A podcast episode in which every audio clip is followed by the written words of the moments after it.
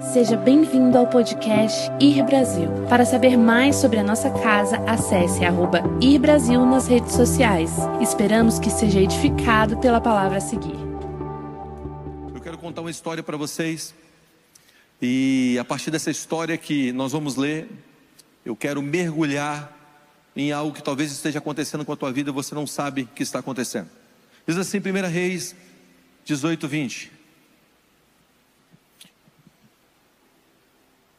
Estão prontos? Acabe convocou todo o povo de Israel e os profetas para se reunirem no Monte Carmelo. Elias se colocou diante do povo e disse: Até quando ficarão oscilando de um lado para o outro? Até quando servirão a dois senhores? É isso que ele estava querendo dizer. Se o Senhor é Deus, sigam. Mas se Baal é Deus, então sigam Baal. O povo, contudo, ficou em silêncio. Então Elias lhe disse: Sou o único que resta dos profetas do Senhor, mas Baal tem 450 profetas. Agora tragam para cá dois novilhos. Que os profetas de Baal escolham um deles, cortem o animal em pedaços e coloquem sobre a lenha do altar. Mas não ponham fogo na lenha. Eu prepararei o outro novilho e colocarei sobre a lenha do altar, mas não porei fogo na lenha. Então invocarei o nome do Senhor, o seu Deus, e eu que e eu invocarei o nome do meu Deus, do meu Senhor. O Deus que responder com fogo, esse é o Deus verdadeiro. E todo o povo concordou com tudo. Então Elias disse aos profetas de Baal: Comece vocês, pois são muitos. Escolha um dos novilhos, prepare, invoque o nome do seu Deus, mas não ponha fogo na lenha. Eles prepararam um dos novilhos e colocaram sobre o altar, invocaram o nome de Baal desde a manhã até o meio-dia e gritaram: Ó oh Baal, responde-nos. Mas não houve resposta alguma. E dançaram em volta do altar que haviam feito. Ministério de dança ativado aqui. Por volta do meio-dia, Elias começou a zombar deles. Eu gosto da personalidade de Elias. Elias era um sarcástico. Elias era um casca grossa. E olha o que ele começa a dizer: começa a zombar deles. Vocês precisam gritar mais alto, ele sabe vender uma luta, gente. Vocês precisam gritar mais alto, dizia ele. Sem dúvida, ele é um Deus, ele é um Deus. Talvez esteja meditando, ocupado em outro lugar, ou talvez esteja viajando ou dormindo e precise ser acordado. Então gritar, gritaram mais alto, como era o seu costume, cortaram com facas e espadas até sangrarem. Agitaram-se em transe desde o meio-dia até a hora do sacrifício da tarde, mas não houve sequer um som, nem resposta ou reação alguma. Então ele disse ao povo: Venham aqui. Todos se reúnem em volta dele todos se reuniram em volta dele enquanto ele consertava o altar do Senhor que havia sido derrubado. Pegou doze pedras, uma para cada tribo dos filhos de Jacó, a quem o Senhor disse: O teu nome será Israel, e com eles construiu o altar em nome do Senhor. Depois cavou ao redor do altar uma valeta com capacidade suficiente para doze litros de água. Empilhou lenha sobre o altar, cortou o novilho em pedaços e colocou os pedaços sobre a lenha. Em seguida ordenou: encha quatro jarras grandes, quatro cântaros com águas e derrame a água sobre o holocausto e a lenha. Depois que fizeram isso, faça a mesma coisa novamente. Quando terminaram, ele disse: Agora faço o mesmo pela terceira vez. Então houve um derramar de água, um derramar de água, um derramar de água. Mas vocês estão entendendo que ele ia pedir fogo. E agora ele está derramando água, contrário ao fogo. Eles seguiram a sua instrução e a água corria ao redor do altar e encheu a valeta. Na hora costumeira de oferecer o sacrifício da tarde, o profeta Elias se aproximou do altar e orou: Ó oh Senhor, Deus de Abraão, Isaque e Jacó, prova hoje que és Deus de Israel e que eu sou teu servo. Prova, prova que fiz tudo isso por ordem tua. Ó Senhor, responda-me. Que este povo saiba que tu és o Senhor, o, és o verdadeiro Deus e estás a buscar o povo que volta para ti. No mesmo instante, no mesmo instante, o fogo do Senhor desceu do céu e queimou o novilho, a madeira, as pedras e o chão e secou até a água da valeta. Quando o povo viu isso, todos se prostraram com o rosto no chão e gritaram: O Senhor é Deus. Sim, o Senhor é Deus. Então Elias ordenou: prenda os profetas de Baal, não deixe nenhum escapar. E o povo os prendeu, e Elias os levou ao riacho de Quisson e ali os matou. Agora abra comigo 1 Reis capítulo 19, pula aí um capítulo para frente, versículo 1. Acabe, versículo 1, está comigo? Acabe contou a Jezabel tudo o que Elias tinha feito, havia feito, incluindo o modo como havia matado todos os profetas de Baal. Por isso Jezabel enviou a mensagem a Elias: Que os deuses me castiguem severamente se até amanhã nesta hora eu fizer a você o que você fez aos profetas de Baal. Elias teve medo e fugiu para salvar a sua vida. Foi para Berseba, uma cidade em Judá, e ali deixou o seu servo. Depois foi sozinho, sozinho para o deserto, caminhando o dia todo. Sentou-se debaixo de um pé de, de geasta e orou, pedindo a morte. Já basta, Senhor, disse ele, tira a minha vida, pois não sou melhor que os meus antepassados que já morreram. Vamos orar. Pai, essa é a tua palavra, ministra os nossos corações de uma maneira real. Senhor, abra os nossos olhos nessa noite para mergulhar na revelação da tua palavra, no nome de Jesus. Amém. Amém. Vamos lá. Sabe, eu acho que é inesquecível para todos nós o que aconteceu em 2018. Em 2018, nós tivemos a pandemia, uma pandemia global que começou lá em Wuhan, na China, e esse negócio se espalhou pelo mundo e todos nós fomos afetados. Eu me lembro que eu dirigia a igreja aí era na, no final das Assuna 616, 615, 616 Sul. Eu saía da minha quadra na Asa Norte, dirigia o eixão inteiro, sem passar um carro, todas as noites para fazer cultos online. Nós começamos a transmitir cultos para as crianças, né?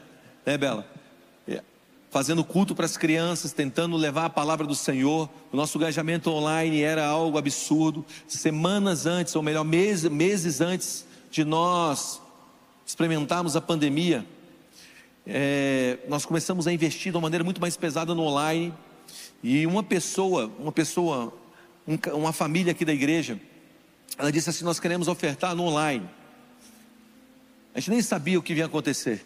E essa família ofertou, nós gastamos mais de, mais de 100 mil reais comprando câmeras, eu, se eu não me engano, quase, chegou a quase 200 mil reais. Nós comprando, compramos câmeras, sistema de transmissão. E de repente chegou a pandemia. Deus já estava preparando, sabe? Porque Deus já viu o futuro. E Deus te prepara para você chegar lá. Não pense que o futuro é uma surpresa para Deus. Não pense que as coisas futuras são surpresas para Deus. Deus já está no teu futuro. Amém? E quando essa pandemia bateu no mundo, nós pensamos que, eu não sei você, mas eu pensava que ia durar poucos dias. E a gente viveu tudo aquilo. Nós tivemos aí o fade out da pandemia, mas quando nós saímos desse negócio, nós tínhamos uma posição na internet, uma posição forte. Aí, aí cresceu de uma maneira significativa no meio da pandemia. As nossas finanças cresceram na, na pandemia de uma maneira significativa. Tipo assim, foi um tempo maravilhoso. Se você olhar para o crescimento, foi um tempo maravilhoso. Se você olhar para a realidade, foi um tempo de desafios. E uma coisa que eu percebi é que nós tínhamos acabado de conquistar um novo território. Tínhamos acabado de pisar em uma nova terra. Uma terra que a gente não estava desbravando tanto assim, que era essa terra, essa terra online. E mais do que isso, nós tínhamos acabado de encontrar um mundo que era um mundo diferente do que deixamos depois de 2018. Passados meses, nós estávamos mudando para cá. Estava chegando nesse prédio. E esse prédio, ele era uma balada. Alguém aqui veio, veio aqui antes de ser crente? Ou mesmo sendo crente? Espero que não. Mas alguém veio aqui antes de ser crente aqui?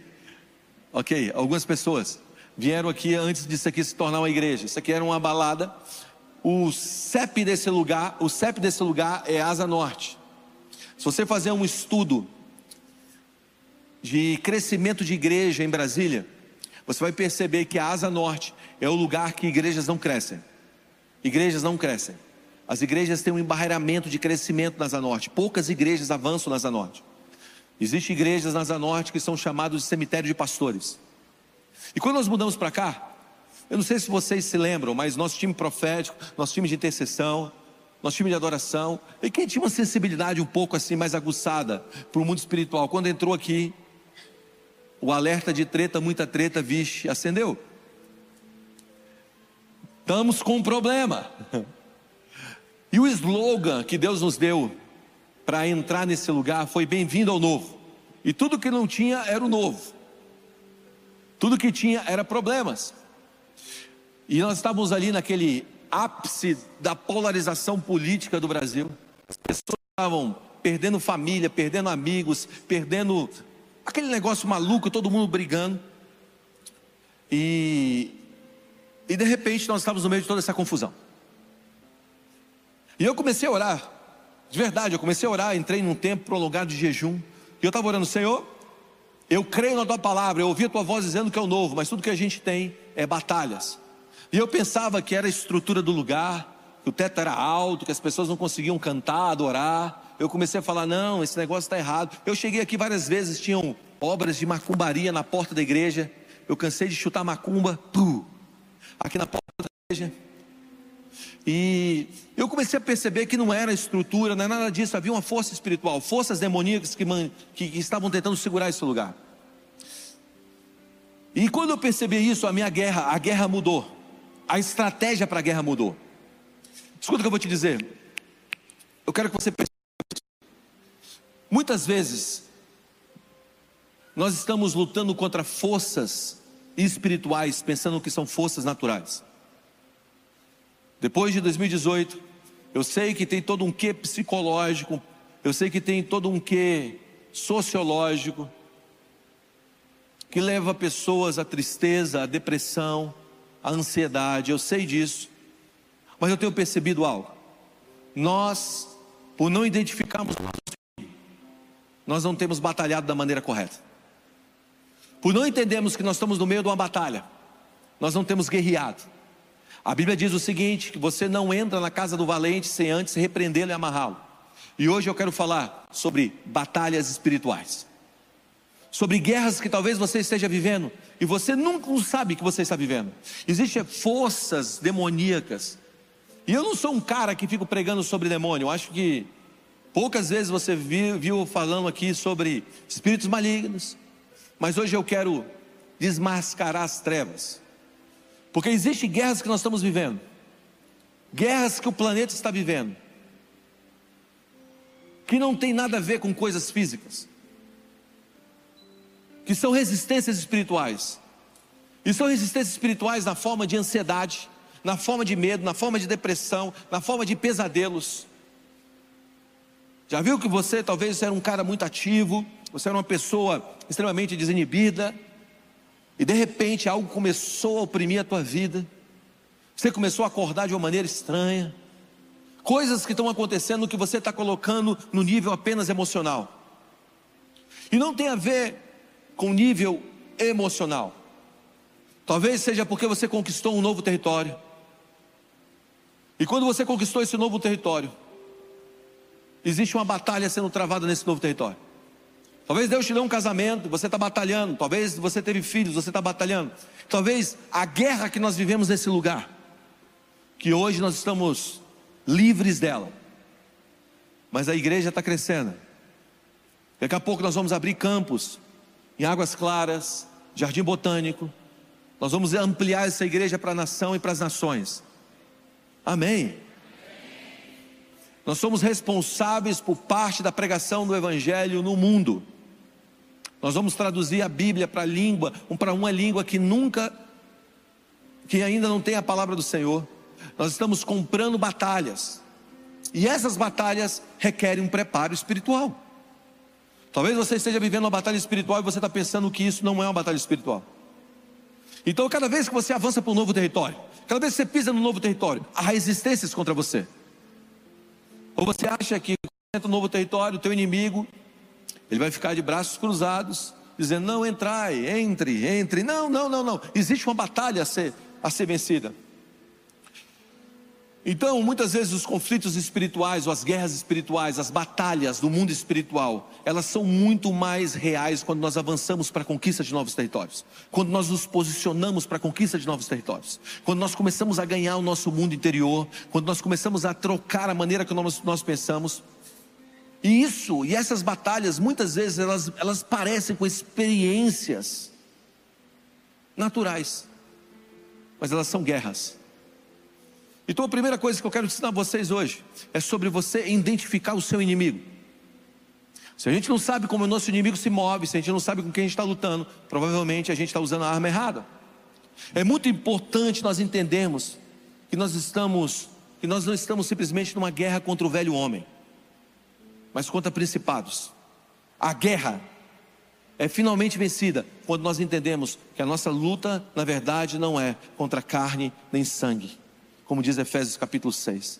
Ah, porque a nossa luta não é contra carne nem sangue, mas contra principados, contra potestades, contra dominadores deste mundo, no mundo tenebroso, contra as forças espirituais da maldade nas regiões celestiais. E o que eu tenho observado? Eu tenho observado que a gente humanizou tanto Jesus, a gente colocou Jesus tanto naquele lado humano, que a gente está perdendo essa revelação da divindade de Deus.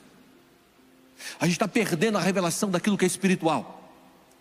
A gente humanizou, a gente fez Jesus se tornar tão um, um, um bom cidadão que a gente está perdendo que Jesus não é simplesmente um bom cidadão, Jesus é o líder de um reino. A gente humanizou tanto a figura de Jesus, que a gente perdeu a capacidade de entender que Ele é aquele que vem para esmagar a cabeça das trevas. A gente humanizou tanto a pessoa de Jesus, e a gente transformou a nossa mensagem numa mensagem tão para a alma, que a gente está parando de perceber as coisas espirituais e as leis espirituais. Existem leis espirituais que estão governando sobre o mundo físico, desde os primórdios da humanidade. O ser do mal, ele é relatado, desde os primórdios da humanidade. Como eu sei que o diabo existe, porque existem coisas que não podem ser explicadas de uma maneira natural, porque desde os primórdios da humanidade, como eu disse, está lá nos registros históricos, e a própria Bíblia fala sobre ele. Então, quando nós entendemos que o nosso velho homem está morto, quantos aqui entregaram sua vida para Jesus? Digo, meu velho homem morreu. Quando nós entendemos que nosso velho homem está morto, nós paramos de brigar com ele, começamos a perceber que existe uma briga que é acima dele. Existem brigas espirituais. Espíritos malignos, muitas vezes atacam os nossos pensamentos e tentam nos convencer de coisas. Em outras palavras, Existem coisas que você está pensando que acha que é você, mas na verdade é um pensamento intruso. E a gente precisa entender de onde vêm esses pensamentos. Pensamentos e sentimentos. E muitas vezes, quando a gente não percebe que isso vem de fora, não é uma força interna, é algo que está influenciando a nossa vida, nós começamos a acreditar nas acusações do inimigo, do inimigo contra a gente, e a gente começa a lutar contra nós mesmos. Há guerras contra nós mesmos. E tentamos melhorar a nossa própria vida. E não entendemos que a guerra é no nível muito maior. Existem guerras que você está lutando e está perdendo, porque você acha que a tua guerra que você vai vencer é contra você próprio, mas a sua luta, na verdade, não é contra carne nem sangue, mas contra principados e potestades nas regiões celestiais. E você precisa identificar isso. Muitas vezes a guerra contra nós, quando nós começamos a pensar que nós somos esse mal que está cometendo a nossa vida, isso vai gerando o quê? Vai gerando uma descredibilidade em nós mesmo. Nós vamos parando de confiar no Deus que nos chamou. Nós vamos parando de acreditar na capacidade de um Deus de proteger, de proteger a nossa vida. E isso começa a, a gente começa a viver um espiral descendente de depressão, angústia, ansiedade e medo. Porque nós não percebemos que o diabo trabalha na primeira pessoa. Você acha que Pedro, quando disse para Jesus não vai para a cruz, ele estava acreditando que aquilo que ele estava falando era algo errado? A palavra de não vá para a cruz, na verdade, era uma palavra com convicção que ele estava certo. Paulo coloca isso no nível de sofismas, de vãs filosofias, de um lugar que os nossos pensamentos estão cauterizados ou estão fundamentados em inverdades, e de alguma maneira isso está comprometendo a nossa vida, está se tornando uma base do maligno. E hoje, o Senhor quer libertar a nossa mente, o nosso espírito. O Senhor quer te mostrar que a sua guerra, na verdade, é contra principados e potestades nas regiões celestiais. O Senhor está nos levando a um lugar, a um lugar onde nós vamos identificar sim aquilo que está vindo contra nós. Nem sempre aquilo que você está dizendo que é natural e normal está sendo processado no mundo espiritual de algo natural e normal. Volto a repetir, o próprio Pedro. Pedro estava dizendo: não vá para a cruz. Era algo natural tentar poupar um inimigo, um amigo. E Jesus estava dizendo: para trás de mim, Satanás. Então existem pensamentos que você está tendo que na verdade, ou que pode vir à nossa mente, que na verdade não são nossos. São pensamentos. Estão tentando tirar a revelação do Senhor de dentro de nós. Então, uma das forças que eu vejo ativa nesse mundo é essa força desse, dessa ação, desse espírito, que na verdade era uma figura de uma mulher, mas ele representa um espírito chamado Jezabel. Uma das forças demoníacas mais ativas na terra é essa força de Jezabel. Eu quero deixar claro aqui: Jezabel não é uma mulher. Essa história que nós lemos de Elias, essa mulher que aparece no capítulo 19, de uma maneira muito mais efetiva, ameaçando a vida de Elias. Essa mulher não é, esse espírito não é uma mulher, é algo maior por trás. Volto a repetir, ela não é uma mulher obstinada, mas sim um espírito personificado que usou aquele, aquela mulher para conduzir os planos malignos naquela região. Eu sei que existem pessoas que gostam na igreja de rotular mulheres que têm voz forte, como Jezabel, mas isso é inapropriado. O espírito, de, o espírito de Jezabel é uma questão espiritual e não física, não é de uma pessoa, mas é algo muito mais além. Existem quatro sinais, quatro sinais que você precisa entender. Quatro sinais de uma pessoa que está sobre a influência de Jezabel. Quatro sinais. Quatro sinais de uma ação maligna sobre um lugar. Está comigo?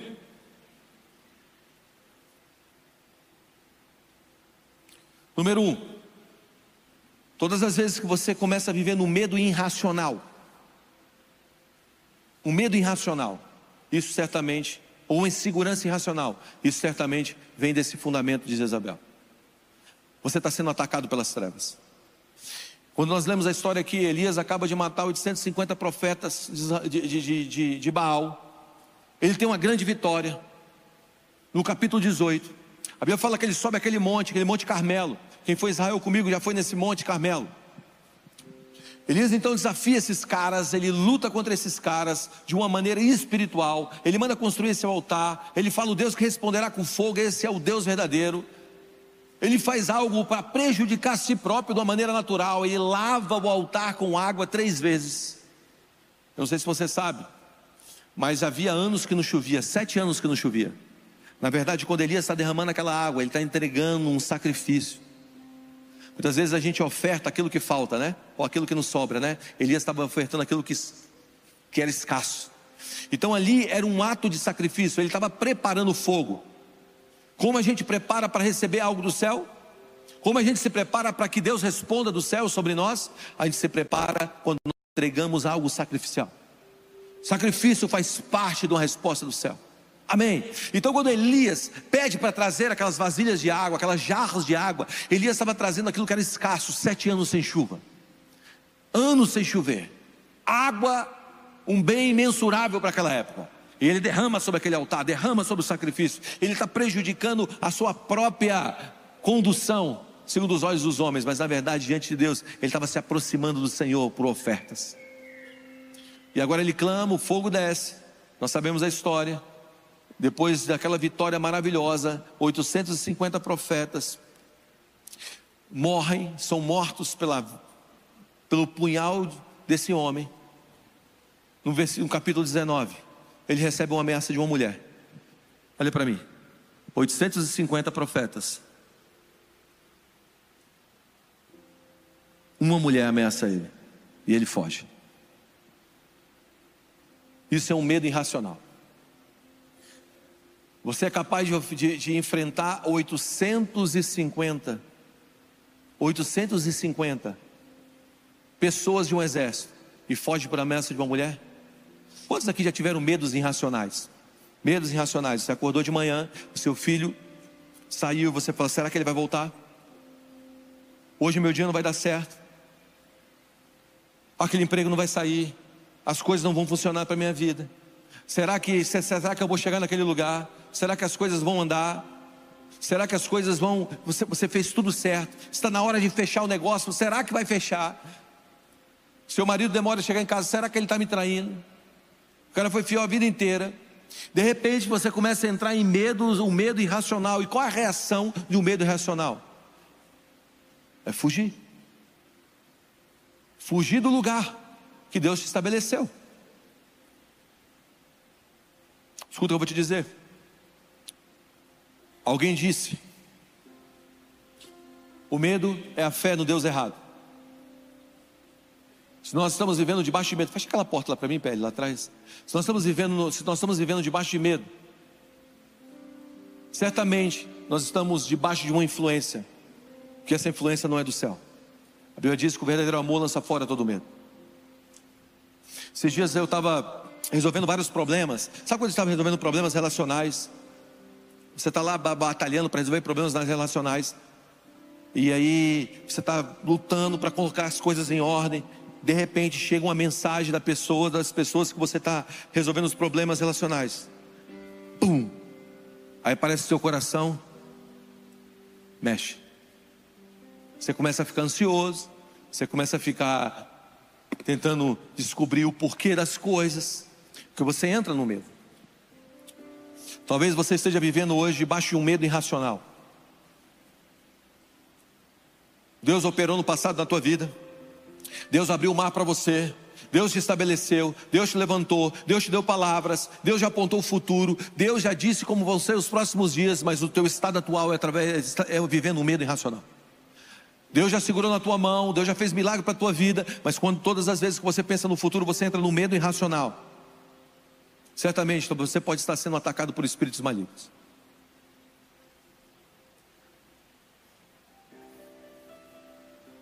Eu me peguei há um tempo atrás, ansioso, ansioso como eu nunca fiquei pelas coisas do amanhã. Falei, Deus, tem uma coisa errada comigo. Por quê? Porque eu estou ansioso. Sempre fui muito convicto, seguro das coisas que viriam.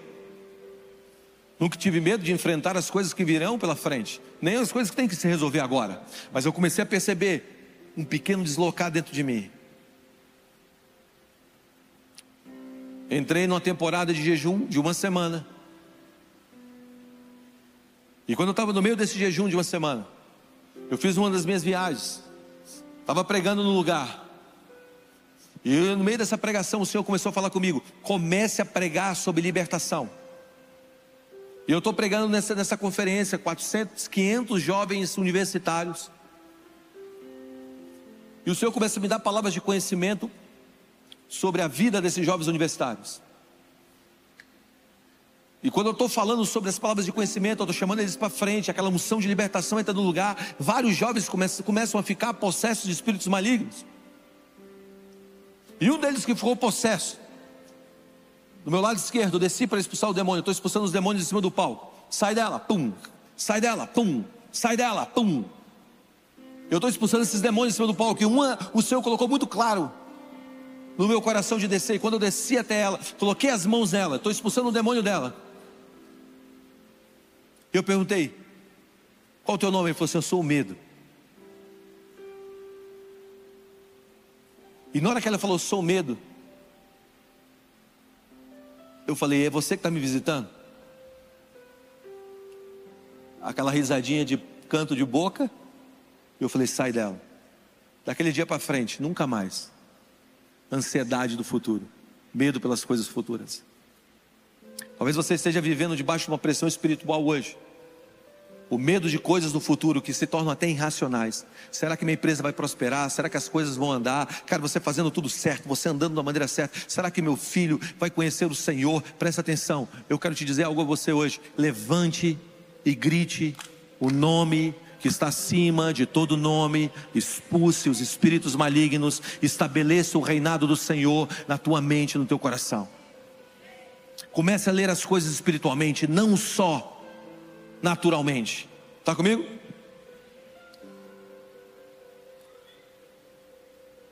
Medo irracional. A segunda, a segunda ação que você vê claramente, ou que você vê um fluxo claramente, é, é um espírito de suicídio. A essa geração mais nova tem lutado contra o suicídio. A Bíblia fala que depois da ameaça de Jezabel, a opressão era tão grande sobre a vida daquele homem, que ele foge, profeta de Deus, que matou 850 profetas de Baal, ele foge, e ele pede para Deus tirar a vida dele. Vamos lá, você acha isso natural? Se você pensar onde isso aconteceu na Bíblia outras vezes, você vai ver que a tentação de Jesus em Mateus 4, o diabo oferece para Jesus se lançar de cima de um lugar, no meio da pressão, se lance daqui, dê ordem aos seus anjos. E como nós sabemos que isso é espiritual? Porque a autopreservação é um dos motores comuns da criação. É um motor, é um motor do ser humano. O ser humano quer se preservar. A autopreservação. A gente sempre está tentando se preservar do mal, tentando fugir das dores. Não é assim que a gente vive? De repente, a gente quer tirar a nossa vida. Talvez você esteja sentado aqui e uma das coisas que já passou no teu coração foi isso. E você levou simplesmente para o nível emocional. É hora de você guerrear também no nível espiritual.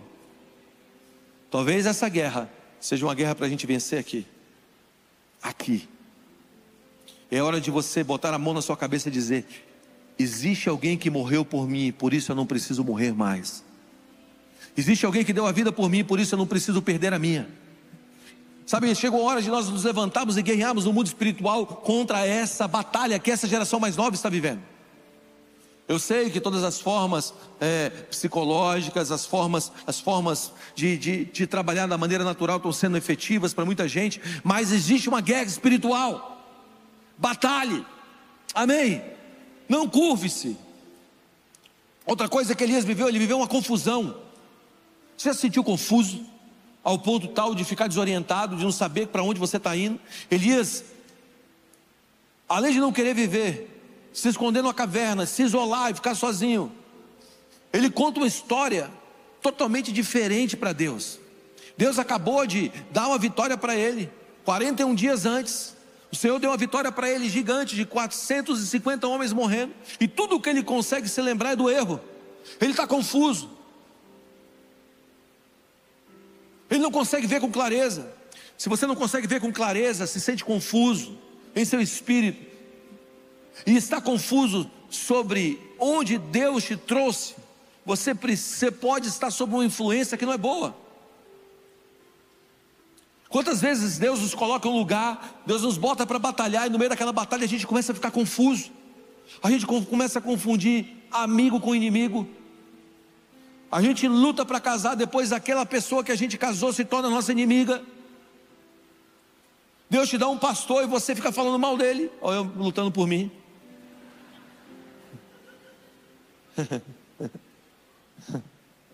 Deus te dá pessoas para cuidar da sua vida, o que você faz? Você se vira contra elas. Está confuso. Você começa a falar que coisas certas são erradas e coisas erradas são certas. A gente começa a viver de uma maneira confusa. A gente não consegue ver a mão de Deus 41 dias agindo pela nossa vida atrás, instruindo obras malignas, mas a gente consegue ver todos os erros pequenos. A gente está confuso. A gente entra nesse lugar, vê a bondade de Deus, e não consegue perceber essa bondade. Eu me fiz uma pergunta um tempo atrás. A casa fica, a arca fica na casa de um homem que tinha um filho chamado Uzá por décadas. Fica na casa de um homem por três meses. Três meses na casa de Obed-Edom. Como a mesma arca que ficou na casa de um homem por décadas não prosperou aquela casa, e a arca, a mesma arca que ficou na casa de outro homem por três meses prosperou aquela casa. Como a presença de Deus permanece décadas no lugar e pessoas não conseguem perceber que Deus está lá. E como a mesma presença fica na casa de um homem por três meses, na casa de Obed-Edom. E a Bíblia diz que aquela arca ficou na casa de Obed-Edom, de Obed-Edom por três meses. E em três meses ele se tornou o homem mais próspero da cidade. Como a mesma presença fica em um lugar, uns reagem de um jeito, fica no mesmo lugar, em outro lugar, e outros reagem de um jeito totalmente diferente. Como isso é possível? Como é possível a mesma palavra atingir pessoas e mudar o interior delas completamente e outras crentes velhos e não mudam? Como? Como é possível o mesmo agir de Deus tocar um e não tocar outro?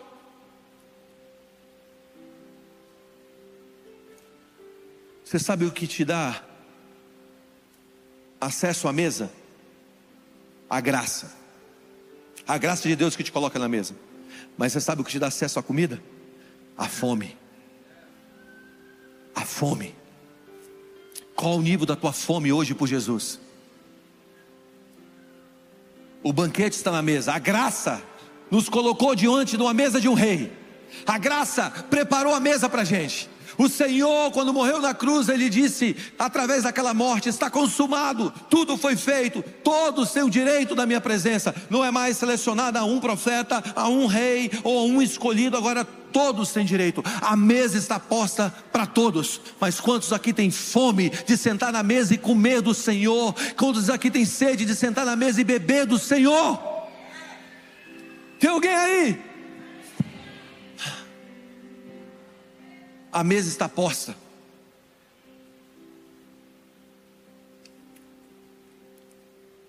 Se você vem para esse lugar, sempre vai ter comida boa. Mas você precisa de fome. Aí sabe o que Deus faz?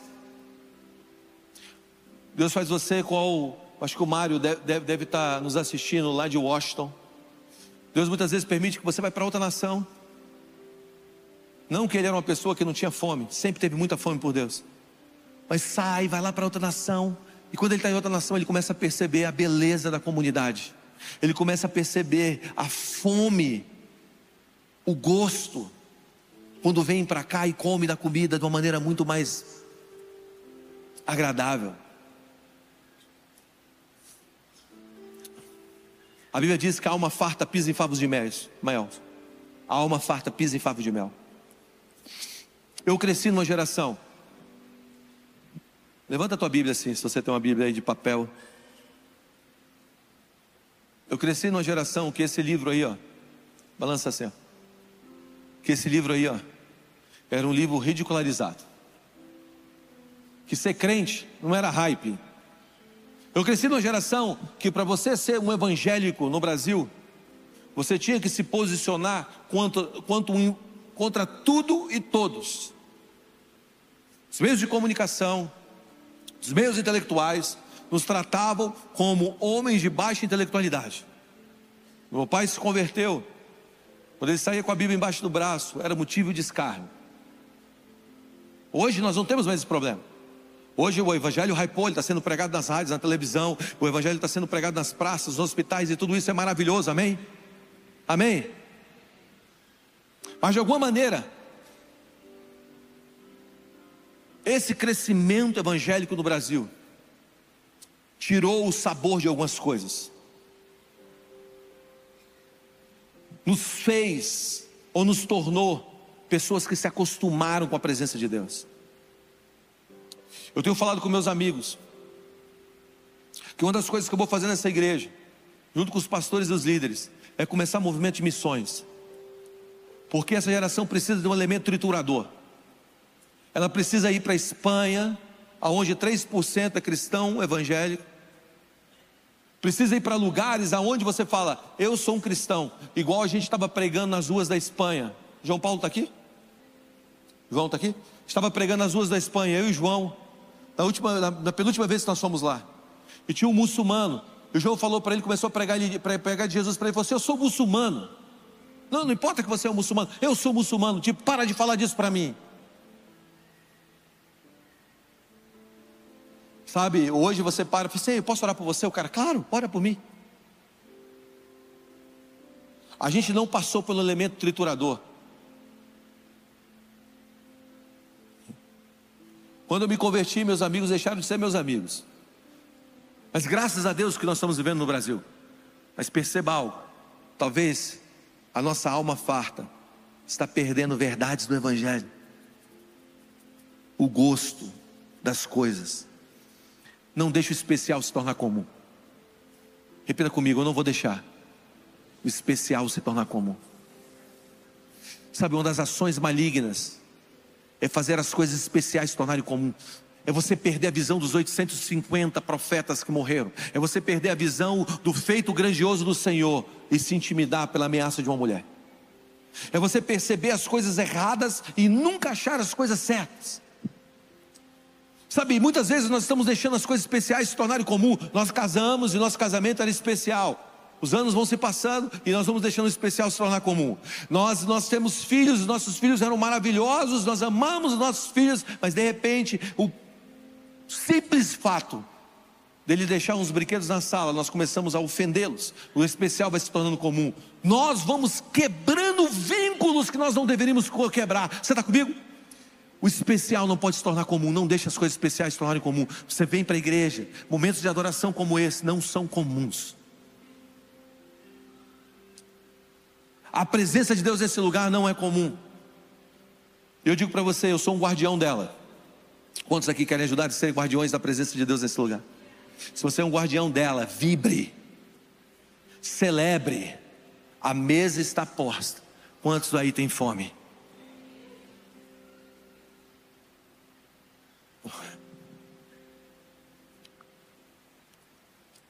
O nosso dom pode se tornar a nossa maldição. Quando o dom se torna maldição? Sabe quando o dom se torna maldição? É quando você é muito craque de bola, você joga muito, mas você acha que você não precisa treinar mais. Você é muito bom, cara. Você não precisa treinar mais. Aí o que acontece? Tá todo mundo voando do teu lado e você não precisa treinar mais. Um dia a conta chega. O dom pode se tornar uma maldição. Sabe aquele jogador de futebol que é craque, mas nunca treina. Ele vai até um lugar. A partir daquele lugar ele não consegue mais. Não deixe o dom do Brasil se tornar a nossa maldição. Não deixe a presença que está caindo sobre o Brasil se tornar uma maldição. A gente precisa continuar olhando para os 850 que Deus nos tirou. Nós precisamos continuar olhando para as grandes coisas que Deus fez para a gente no passado. Nós precisamos continuar lembrando, temos, temos, temos lembranças da mão do Senhor, de onde Ele nos tirou. Você sabe de onde Deus te tirou? Você, você, você era fundado em drogas, estava lutando com a tua sexualidade, talvez ainda você lute contra isso dentro de você. Você sabia quando você, você sabe se Jesus não tivesse na tua vida, onde você estava hoje? Tente, tente imaginar a nossa guerra, a nossa batalha. Jesus comprou ela e nos tirou daquele lugar. Está comigo? Talvez você seja confuso hoje. Os pensamentos sejam confusos. Tudo isso é uma influência maligna. Olha isso. Jesus entra na sinagoga, dá um livro do profeta Isaías para ele, ele abre o livro, ele começa a ler: O Espírito do Senhor está sobre mim. 400 anos que o Espírito Santo não se movia. 400 anos. O Espírito Santo não agia. 400 anos, gente. 400 anos. Imagina você um dia sem a presença do Espírito Santo. 400 anos. Geração após geração sem a presença do Espírito Santo. Aí de repente Jesus dá um livro do profeta Isaías para Jesus. Jesus está na sinagoga no sábado, pega o livro e abre. O Espírito do Senhor está sobre mim. Porque ele me ungiu para pregar libertação. Os caras estavam dizendo: Ei, Está sentindo essa parada? Está escrito. Os judeus estavam olhando um para os outros e dizendo: Está se movendo. Quem é esse cara? 400 anos, o Espírito está tá, tá voltando a se mover. 400 anos depois, o Espírito Santo está se movendo. Talvez os seus 400 anos foram quatro dias. Talvez os seus 400 anos foram 10 anos. A partir de hoje, o Espírito Santo está se movendo em você. Talvez os seus 400 anos sejam um mês. Talvez os seus 400 anos seja depois daquela decepção que você teve. Talvez os seus 400 anos seja depois daquele abandono que você teve do teu esposo, da tua esposa, do teu divórcio, da tua queda, da tua quebra.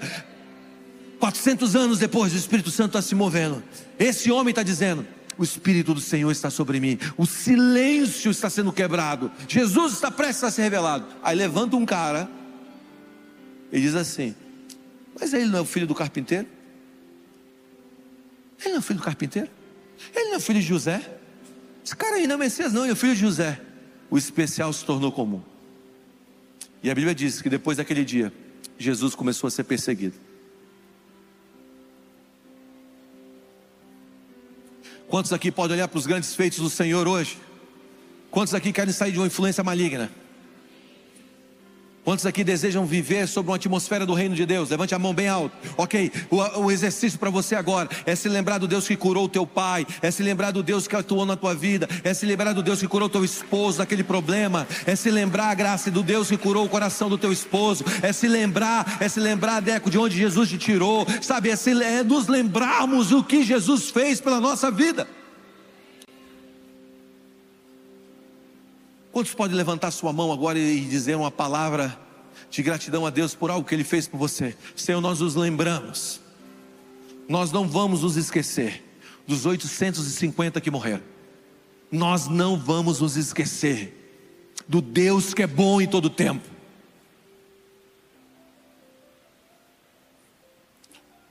Não vamos, não vamos, não vamos.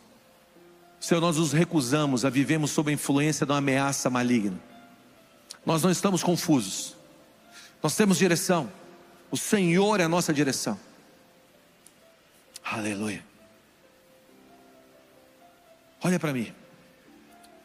Cara, a visão que eu tenho é como se Deus. Eu me lembro eu só estava pipa. Alguém já soltou pipa na vida? eu só estava pipa. Meu pai teve que pagar algumas lâmpadas, acho que nem lembra disso, graças a Deus céu. Porque ele pagar as lâmpadas, porque a gente arrancava as lâmpadas do prédio e quebrava para fazer cerol, cerol.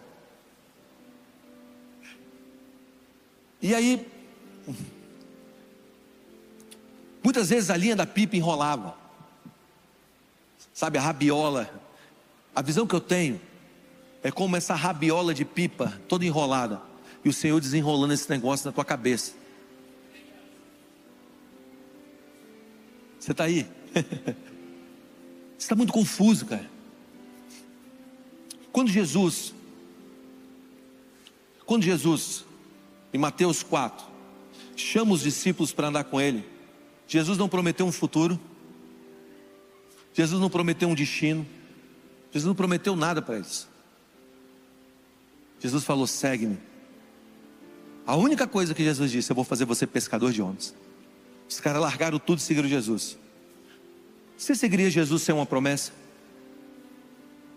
Você seguiria Jesus sem Jesus não mostrar seu destino, seu futuro? Porque aqueles caras entenderam uma coisa: não tinha a ver com o destino, tinha a ver com a jornada. Não tem a ver com aonde você vai chegar, tem a ver com quem você está andando. Sabe por que sua confusão? Porque você botou algumas metas para o futuro. Você está dizendo, essa aqui é minha vida, é minha meta. E o Senhor está dizendo: Ei, só curte a jornada comigo. Só me dá a mão e anda comigo. Só segue-me, segue-me. Talmude, discípulos, coma da poeira do meu pé. Esse é o significado de segue-me. Come da poeira do meu pé. Tão perto, comendo da poeira do pé de Jesus. Quantos aí querem ver dessa maneira? Comendo da poeira do pé de Jesus. Sabe, Deus está levantando uma geração nesse lugar, nessa casa, que não é uma geração que está preocupado para onde está indo, mas com quem está. Não está confusa.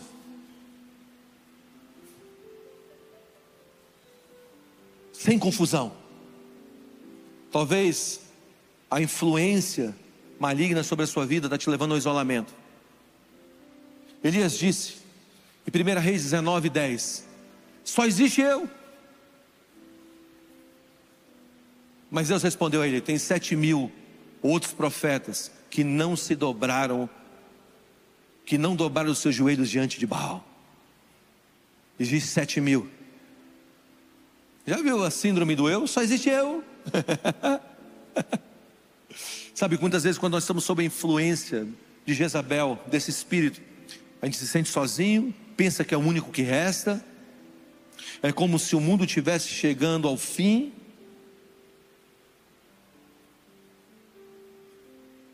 Você não está sozinho. Existe uma promessa em Mateus 28 que Ele estaria conosco todos os dias da nossa vida, até a consumação dos séculos.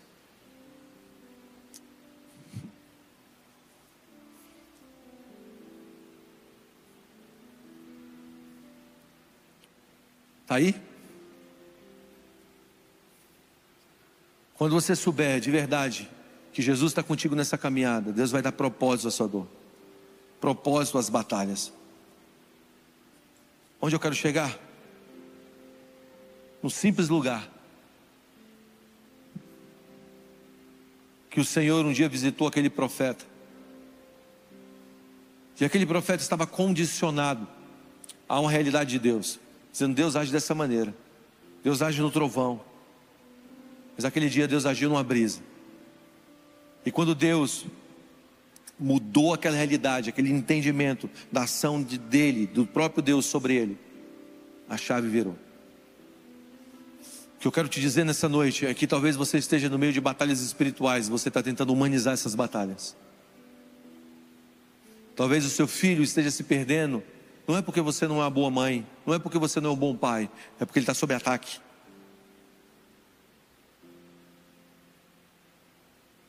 E é hora de você se levantar e guerrear. E como você guerreia? Pelo nome, pelo sangue e pela autoridade já constituída a nós como igreja. Pelo nome, pelo sangue e pela autoridade já constituída a nós como igreja. Pelo nome, pelo sangue, pela autoridade já constituída a nós como igreja. Pelo nome, pelo sangue e pela autoridade já constituída a nós como igreja.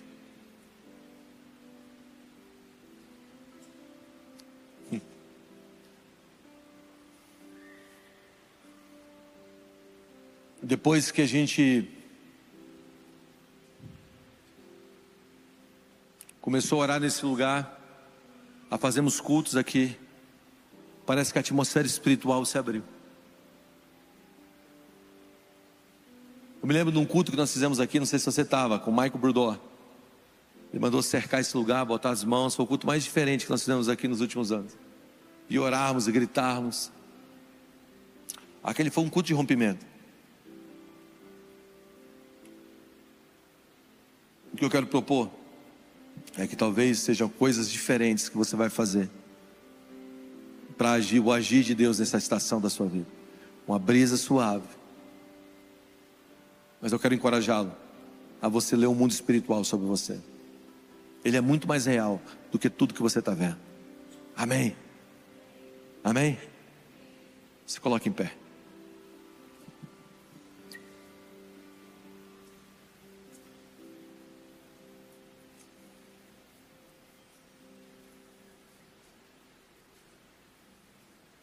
Quais são os qual o propósito das batalhas?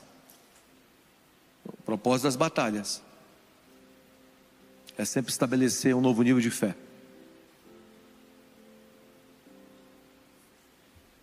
O apóstolo Tiago diz que nós devemos nos regozijar ou nos alegrar no meio das provações. Mas talvez você humanizou tanto a ação de Deus, você não está percebendo que você está numa batalha.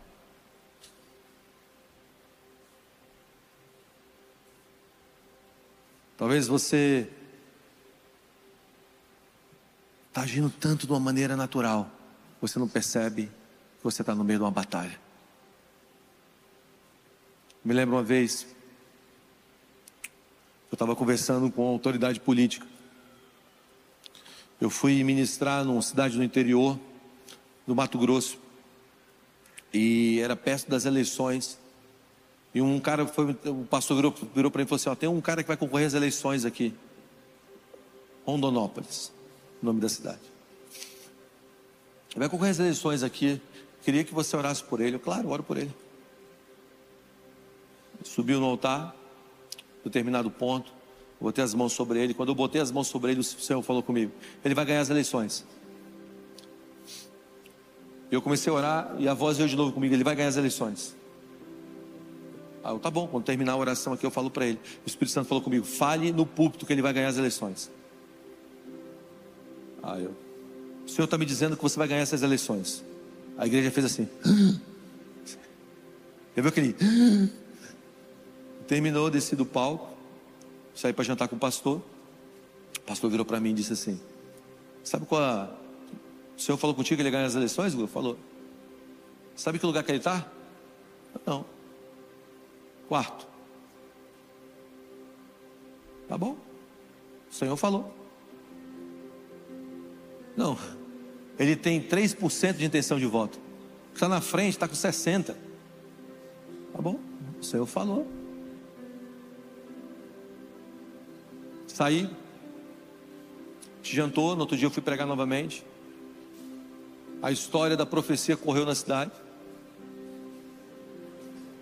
Em um dia, o prefeito da cidade que estava concorrendo à eleição chamou o pastor. O pastor foi lá. Ele falou assim: Eu vou só ser fogo. Vamos, a gente deve orar para as autoridades. Eu entrei na sala. Ele disse assim: Essa cidade é minha. Eu sou o dono dela. É eu. Ninguém vai me tirar daqui. Eu sou dono dessa cidade. Na hora que ele estava falando comigo esse negócio, eu falei: Eu sei quem está falando. Eu te repreendo no nome de Jesus. Desse jeito, gente. Eu te repreendo no nome de Jesus. Virou outro homem. Era maligno. Existem coisas que parecem naturais, mas são espirituais. Existem coisas que estão acontecendo na tua casa que você acha que é natural, mas é espiritual. Existem coisas que estão acontecendo na tua saúde que você acha que é natural, mas é espiritual. Existem coisas que estão acontecendo na tua mente que você acha que é natural, mas é espiritual. Vocês querem saber o fim da história, né? O fim da história é que esse cara foi preso, foi, foi, foi pego num sistema de corrupção estourou esse negócio na cidade.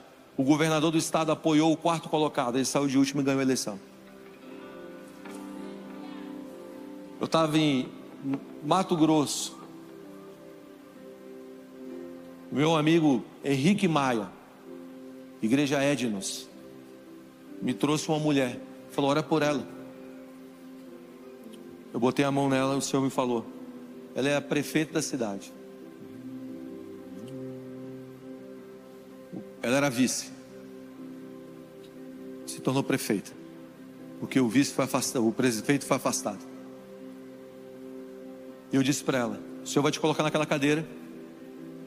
Você vai ser uma serva do Senhor nessa cidade. Mas existe uma batalha espiritual nessa cidade. Existe uma guerra acontecendo agora. O Senhor está me dizendo que essa cidade será a terra das oportunidades. Campo Grande terra das oportunidades. Você pode entrar no Instagram dela e ver isso. O que aconteceu? Ela sentou na cadeira e ela descobriu que dentro das salas de governo havia feitiçaria acontecendo, havia orgias sexuais acontecendo, e ela limpou aquele ambiente, ela orou para aquele lugar.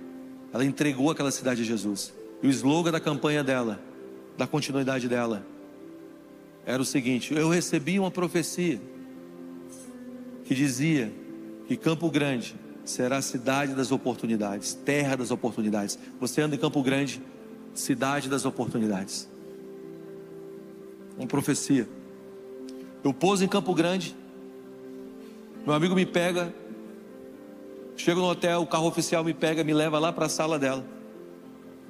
Para profetizar sobre ela e orar por ela. Todas as vezes. Todas as vezes. Primeira vez que eu fui, opressão espiritual. Segunda vez, sentei com ela, ela disse: Eu comecei a fechar negócios incalculáveis para essa cidade. E ela começou a me mostrar a lista de investimentos que chegou na cidade nos últimos dois anos, depois da profecia espiritual. Eu acabei de estudar a história de Alexandre o Grande. Um homem com. Estava conversando isso com o Deco ontem. Com 20 anos, ele sai da Macedônia e toma o mundo. Seis anos ele domina, ele acaba com os persas, toma o Egito. Seis anos. E o Alexandre o Grande tinha uma peculiaridade que acompanha todos os homens que conquistaram o mundo. Todos eles tinham um lado espiritual. O dele era maligno. Mas antes de entrar em qualquer batalha para a conquista de um território, ele descia a um templo e fazia uma consagração da vida dele a uma entidade. Ele saía de lá e muitas vezes diziam: quando Alexandre o Grande, quando Alexandre saía desse lugar, ele não era mais o mesmo. O rosto dele era diferente. Uma batalha espiritual. Ele entendia que para uma conquista física, ele precisava ter uma conquista espiritual, ainda que fosse maligna. Talvez você está tentando conquistar territórios ainda na terra. Talvez você está tentando fazer a sua família mudar. Talvez você está lutando de uma maneira brava e digna pela transformação do teu filho, da tua filha, da tua vida, com as guerras que você está vivendo no teu mundo interior, as vozes da sua mente. Mas hoje eu venho aqui no nome de Jesus Cristo. Hoje eu venho aqui no nome do Senhor que fez os céus e a terra. Hoje eu venho aqui no nome de Jesus, aquele que morreu naquela cruz e ressuscitou, para dizer que as batalhas acabam agora que as guerras espirituais, a batalha espiritual, que tem travado a tua vida de avançar, acaba agora. Se existe um nome acima do nome de Jesus, você sai daqui preso. Mas se não existir um nome acima do nome de Jesus, você sai daqui liberto. Pela autoridade que há no nome de Jesus, pelo poder que há no sangue de Jesus, e pela autoridade conferida à tua igreja eu oro nessa noite, Senhor, que toda a batalha espiritual, guerras espirituais, lutas na mente, nas emoções, no coração, lutas para roubar a hombridade, lutas para segurar as emoções, guerras pela vida, espírito de suicídio, de depressão, de ansiedade, espíritos que têm segurado a salvação, da família, espíritos de vício. Agora, nós damos uma ordem, vai embora no nome de Jesus. Abra suas mãos, feche seus olhos.